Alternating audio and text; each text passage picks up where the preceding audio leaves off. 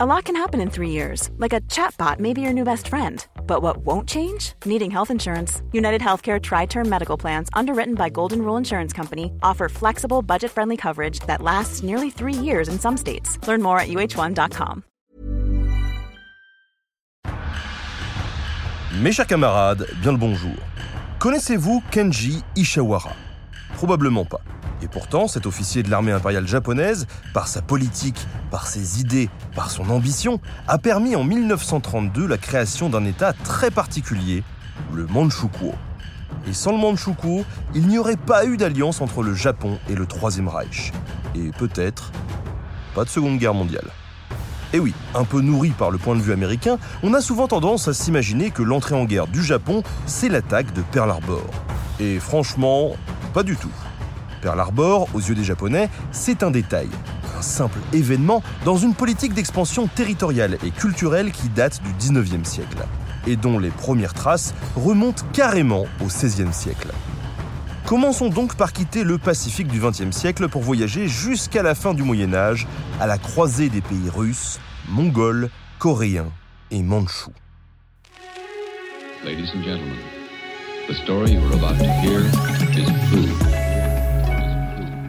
En Extrême-Orient se dessine une vaste plaine comme quatre fois le Japon. Les Occidentaux l'appellent la Tartarie chinoise. Les Chinois, le territoire des Man. Et les Japonais, le territoire des Mandchous. C'est la Mandchourie. Elle est bordée par les montagnes mongoles au nord-ouest, le fleuve russe Amour au nord et les eaux coréennes de l'Ussuri et du Yelu au sud-est. En revanche, rien ne la sépare de la Chine du sud-ouest. C'est peut-être pour ça qu'en 1640, la maison mère des Mandchous conquiert l'ensemble de la Chine et y établit sa propre dynastie, les Qing.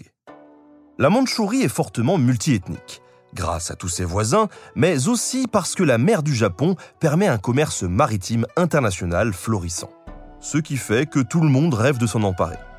D'ailleurs, dès que la révolte des Taiping affaiblit la Chine dans les années 1850-1860, les Russes se précipitent pour profiter de l'aubaine.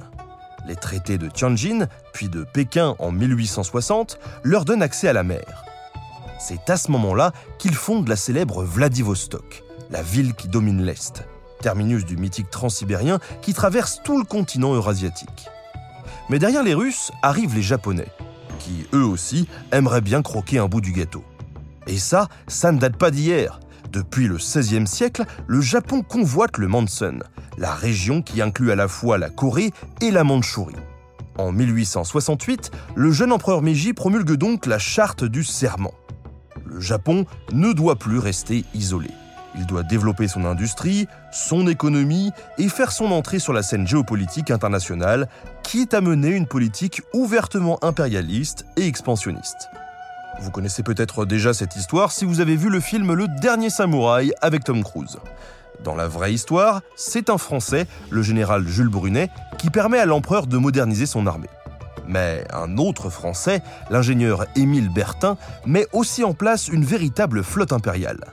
Grâce à lui, le Japon peut donc s'emparer de Taïwan et de la Corée vers 1894-1895. Officiellement, le pays reste indépendant jusqu'en 1910, mais le Japon fait tant de dégâts et de massacres que les Russes, les Allemands et les Français interviennent pour lui dire d'y aller mollo niveau militaire. C'est bien gentil de vouloir se faire une place à l'international, mais si c'est en poussant les petits copains, non merci. Les Anglais s'installent donc à Hong Kong, les Allemands à Qingdao, une ville encore aujourd'hui connue pour sa bière, et les Russes s'installent eux à Port Arthur. Mais tout se précipite en 1900. La révolte des boxeurs met définitivement les Qing de Chine sur le carreau. Qui va donc régner sur la Mandchourie? La Russie annonce aussitôt son protectorat. Mais le Japon contre-attaque. Lors de la bataille navale de Tsushima en 1905, sa victoire est écrasante. Le président américain Roosevelt arbitre la fin du conflit. La Mandchourie est rendue à la Chine et les Russes doivent se retirer. En Asie, l'expansionnisme européen est définitivement terminé l'âge du Japon et des États-Unis commence. Car voilà la réalité qui se cache derrière l'accord de paix. Japonais et Américains marchent main dans la main. En véritables partenaires, ils dominent tout le pays qu'ils peuvent moderniser à vitesse grand V. Entreprises, chemins de fer, téléphone, hôtels, mines, ports, l'argent coule à flot, on n'arrête pas le progrès. La Mandchourie est un peu le Far West ou l'Eldorado des Japonais, une terre pleine de possibilités. Celui qui n'est rien au Japon peut devenir un grand entrepreneur là-bas.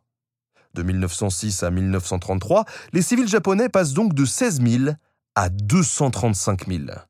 Pendant ce temps, l'armée du Kwantung, formée par le Japon pour défendre ses intérêts, occupe plus ou moins le pays. Ce sont des soldats, des armes et des véhicules, mais surtout une idée. L'Empire du Japon serait le seul capable de débarrasser l'Asie des puissances coloniales occidentales. Il faudrait faire le ménage. Mais nous sommes déjà dans les années 30. Les Alliés sont ressortis plus forts que jamais de la Première Guerre mondiale. Le Japon en a bien conscience, sa technologie et son armada n'ont pas vraiment évolué depuis sa victoire de 1905. Et depuis 1911, l'Empire chinois a laissé la place à la République de Chine, désormais dominée par le puissant Chiang Kai-shek. Certains Japonais commencent à croire que leurs options sont limitées. Mais pour Kanji Ishiwara, c'est tout le contraire. Ishiwara descend d'une famille de samouraïs. Il s'est converti au bouddhisme nishirien, un courant religieux tout droit sorti du Japon médiéval. Imprégné de la Sutra du Lotus, son fondateur a prophétisé qu'après un conflit de masse, le bouddhisme japonais deviendrait le gardien de la paix dans le monde entier. Officier en Corée dès 1918, Ishiwara est formé à la stratégie en Allemagne de 1922 à 1925. Puis, en 1928, il rejoint l'armée du Kwangtung en Mandchourie. Le Japon est alors en pleine explosion démographique. Mais pas de chance, en 1929, la crise de Wall Street éclate avec un impact considérable. Ishiwara fait alors un triste constat. Je cite Notre pays a atteint une impasse. Les problèmes critiques que sont la population et la nourriture semblent ne trouver aucune solution. Le seul débouché reconnu par l'opinion publique est d'ouvrir résolument la Mandchourie. C'est la théorie de la guerre ultime. Ishiwara veut pour le Japon un nouvel espace vital. Avec une annexion totale de la Mandchourie, le Japon deviendrait enfin le centre d'équilibre du continent. On peut comparer ça au discours hitlérien, qui voulait résister à la crise en développant une grande Allemagne expansionniste, elle aussi pivot de tout un continent. Il faut des années à Ishiwara pour détacher économiquement la Mandchourie de la Chine, et surtout pour préparer son coup avec l'aide du colonel Sheshiro Itagaki et des troupes du Kwantung. En 1931 a enfin lieu l'incident de Mukden le chemin de fer de Mandchourie du Sud, contrôlé par les Japonais, est saboté à à peine 800 mètres d'une garnison chinoise. Bien sûr, tout est faux, et d'ailleurs assez ridicule. L'explosion ne fait presque pas de bruit, à peine 1,50 m de rail saute, ce qui fait que le train censé dérailler poursuit tranquillement sa route, n'arrivant qu'avec un très léger retard. Ishiwara, qui avait tout organisé, accuse les militaires chinois. Il refuse d'écouter le ministre de la guerre Jiro Minami et lance l'invasion. En une quinzaine de jours, les grandes villes tombent les unes après les autres sous le joug de l'armée de Kwantung, qui effectue une véritable blitzkrieg japonaise. Des années plus tard, Ishiwara écrira qu'à cette époque, il croyait sincèrement se sacrifier. Kyoto allait forcément condamner sa mutinerie. Mais non. Une fois mis devant le fait accompli, le gouvernement décide qu'il ne peut plus faire marche arrière. Alors, autant continuer. Ishiwara ne sera jamais inquiété. Depuis la Corée occupée, le Japon envoie 60 000 militaires pour soutenir l'invasion improvisée. Les Chinois sont évincés de Mandchourie et Chiang Kai-shek démissionne le 15 décembre 1931. Un quart de siècle après la victoire sur les Russes de 1905, la Mandchourie est enfin entièrement rattachée à l'Empire. Loin de toute influence occidentale, un avenir radieux lui sourit. Cinq mois après l'incident de Mukden, l'État de Manchukuo est proclamé le 1er mars 1932. Puyi, dernier représentant de la dynastie des Qing, alors évincé du trône chinois, devient chef de cet État souverain sous la tutelle japonaise. Mais tout ça ne sert à rien si la communauté internationale ne reconnaît pas le Manchukuo, donc l'ingérence japonaise, et donc l'invasion et l'incident de Mukden. La Société des Nations délègue donc une commission sur place au mois d'octobre. Les experts américains, allemands, italiens et français se prononcent assez facilement. Je cite Le rapport insiste sur le retrait des troupes japonaises dans la zone ferroviaire de la Mandchourie du Sud. et recommande la création d'une organisation sous la souveraineté de la Chine. Personne n'est dupe. Le Manchukuo est un État fantoche. La seule année 1934 le prouve. L'auteur belge Hergé parodie Mukden dans sa toute dernière BD, Le Lotus Bleu. Ça n'empêche pas Pouilly de se faire bombarder empereur Kangdé du grand empire mandchou. Ni le Japon de se retirer au même moment de la Société des Nations, histoire de bien faire passer le message. La nouvelle puissance asiatique se retrouve isolée, seule au monde. Mais pas pour longtemps car d'autres pays se trouvent en périphérie de la communauté internationale, refusant d'être jugés par les puissances européennes qui ont bénéficié de la victoire de 1918. Il y a par exemple l'Italie, l'Allemagne, l'URSS, et je pense que vous sentez où tout ça nous mène. D'ailleurs, ces trois pays finissent tous par reconnaître la légitimité du Manchukuo. Le pays dispose en effet d'une propagande plutôt séduisante.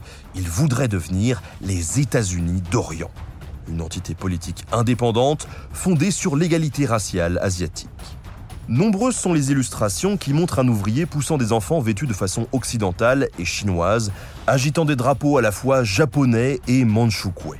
Les soldats japonais envoient à leurs familles restées au pays des cartes postales faisant écho à la grandeur de la réussite économique du pays. Pouilly apparaît dans certaines d'entre elles aux côtés d'un phénix aux cinq ethnies jaunes. Chinois, Mandchous, Mongols, coréens et japonais. On met aussi le paquet pour convaincre l'Occident que tout va bien. Ouvrages de photographie locale traduits en anglais, cartes touristiques assurant un voyage sans danger et d'autres jeux de cartes illustrés se vendent comme des petits pains.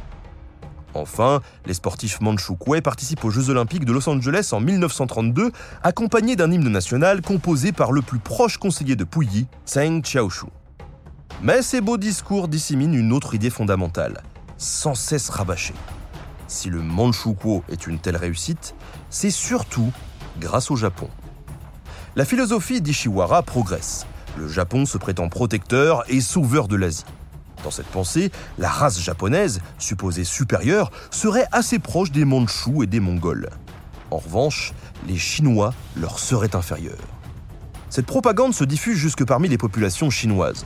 Toujours dans le lotus bleu d'Hergé, une scène banale des années 30 se déroule sous nos yeux un orateur japonais s'exclame Le Japon doit se souvenir qu'il est le gardien de l'ordre et de la civilisation en Extrême-Orient. Gloire à nos héroïques soldats qui vont partir défendre cette noble cause. Et par gardien de l'ordre, il faut comprendre les quelques 200 000 soldats du Manchukuo. L'armée de terre, la marine, l'aviation et la garde impériale sont prêts à fondre sur la Chine. La guerre est en marche. Le 7 juillet 1937, l'armée du Kwangtung déclenche l'incident du pont de Marco Polo, un point stratégique situé à 16 km de Pékin. On accuse la garnison locale chinoise d'avoir kidnappé un soldat japonais. Conséquence directe, la perquisition des maisons chinoises, puis la prise de Pékin le 7 août. La seconde guerre sino-japonaise vient de commencer. Le Japon s'empare de Shanghai, puis Nankin. Là, Forte de sa supposée supériorité raciale, la soldatesque japonaise fait régner la terreur. Le nombre de viols est incalculable, tandis que des milliers de civils, hommes, femmes et enfants, sont massacrés. Mais la situation est tout aussi effroyable loin du front, au cœur du Manchukuo. L'armée du Kwangtung, protectrice du pays, devient son pire bourreau. 10 millions de Chinois sont enrôlés de force pour compléter ses effectifs le fragile équilibre ethnique vole en éclats. Tout poste important est réservé aux Japonais, tandis que les Mandchous et Mongols tombent dans la famine, la mendicité et le travail forcé. Dans le cas de certaines villes déclarées japonaises, on cible même directement les ethnies locales, comme les Oroken ou encore les Ezen, en leur distribuant de l'opium en quantité. Elles ne tardent pas à se détruire de l'intérieur, sombrant dans l'addiction et la violence. Cette technique est héritée des Britanniques qu'il l'avait déjà employé contre les Chinois au milieu du 19e siècle. D'ailleurs, ce puissant narcotique pousse si bien en Mandchourie qu'il devient une économie très lucrative pour financer l'État fantoche. Mais la soumission par la drogue est loin d'être la pire chose que le Manchukuo ait imposée à ses citoyens. Accrochez-vous ou abstenez-vous, la suite est particulièrement atroce. De 1932 à 1945, une équipe de médecins japonais s'installe près de Harbin pour constituer le très officiel département de prévention épidémique et de purification de l'eau. autorisée à faire des expériences sur des singes. Son vrai nom est l'unité 731. Son objectif Développer des armes biologiques et bactériologiques. Sous le commandement du général Shiro Ishii, le laboratoire procède dans le plus grand secret à des expériences scientifiques de toutes sortes. Et ses véritables cobayes sont des humains de nationalité coréenne, russe et chinoise. Des prisonniers de guerre, pour commencer, puis des intellectuels. Enfin, des ouvriers jugés dangereux. Et même, pour finir, des civils choisis au hasard par la Kenpentai, la Gestapo japonaise. Des maladies diverses comme la peste, le choléra ou la typhoïde leur sont inoculées. Afin d'observer leurs effets sur les organes internes des victimes, on pratique des vivisections. On les ouvre donc, sans anesthésie, jusqu'à ce qu'ils meurent. D'autres sont simplement privés d'eau et de sommeil, indéfiniment, afin de mesurer combien de temps le corps humain résiste. Enfin, certains sont des cibles pour tester de nouveaux armements, comme le lance-flamme. Aucune pitié n'est accordée aux femmes et aux enfants. Les premières subissent les violences sexuelles, mais on observait aussi leur grossesse en leur injectant des maladies, faisant ainsi mourir leur enfant à naître. Les enfants, d'ailleurs, sont aussi soumis aux expériences. On leur sert du chocolat mélangé à de la bacille de charbon.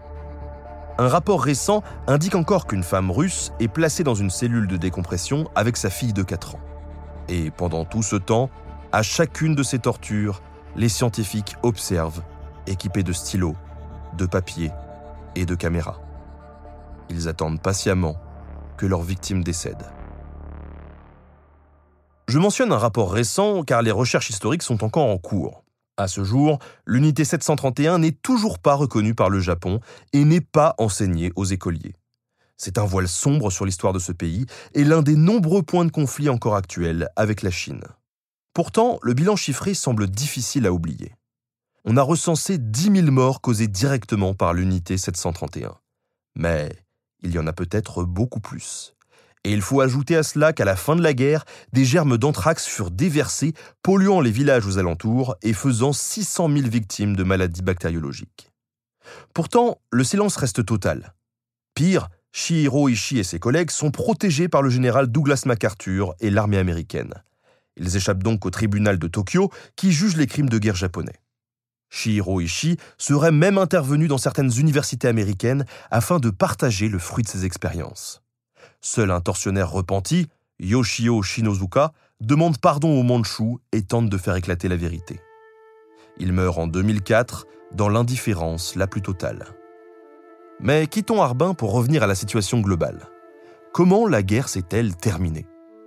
À la conférence de Téhéran de 1943, Staline rencontre Churchill et Roosevelt et accepte d'attaquer le Japon une fois l'Allemagne vaincue. C'est chose faite le 8 mai 1945, alors l'assaut est lancé le 9 août. En quelques jours, le Manchukuo tombe. L'empereur Kangde est traité en criminel de guerre par les soviétiques, puis par le Parti communiste chinois à partir de 1949. C'est le sujet du film Le dernier empereur de Bertolucci. Les Russes tiennent enfin leur revanche. La défaite du Japon ne tarde pas à devenir totale. Leurs derniers soldats sont contraints de quitter le pays et de rentrer sur leur archipel à bord de navires américains. L'épopée du Manchukuo est donc un monumental échec. Son bilan humain et psychologique est lui très lourd à porter.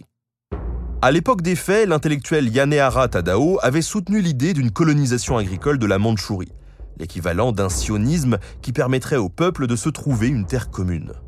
Plus récemment, en 2006, une étude de Yamamuro Shinichi révélait que les militaires et ressortissants japonais ayant vécu au Manchukuo y avaient vraiment vu, sans aucun cynisme, une terre riche de possibilités.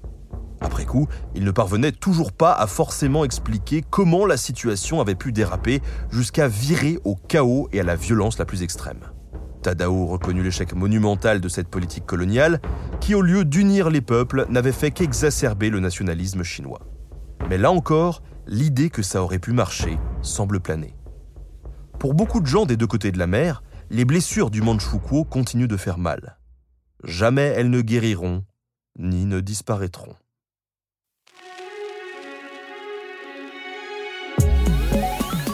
Merci à Arnaud Bertrand pour la préparation de cet épisode. Merci à Studio Pluriel pour la technique. À très bientôt pour de nouveaux podcasts.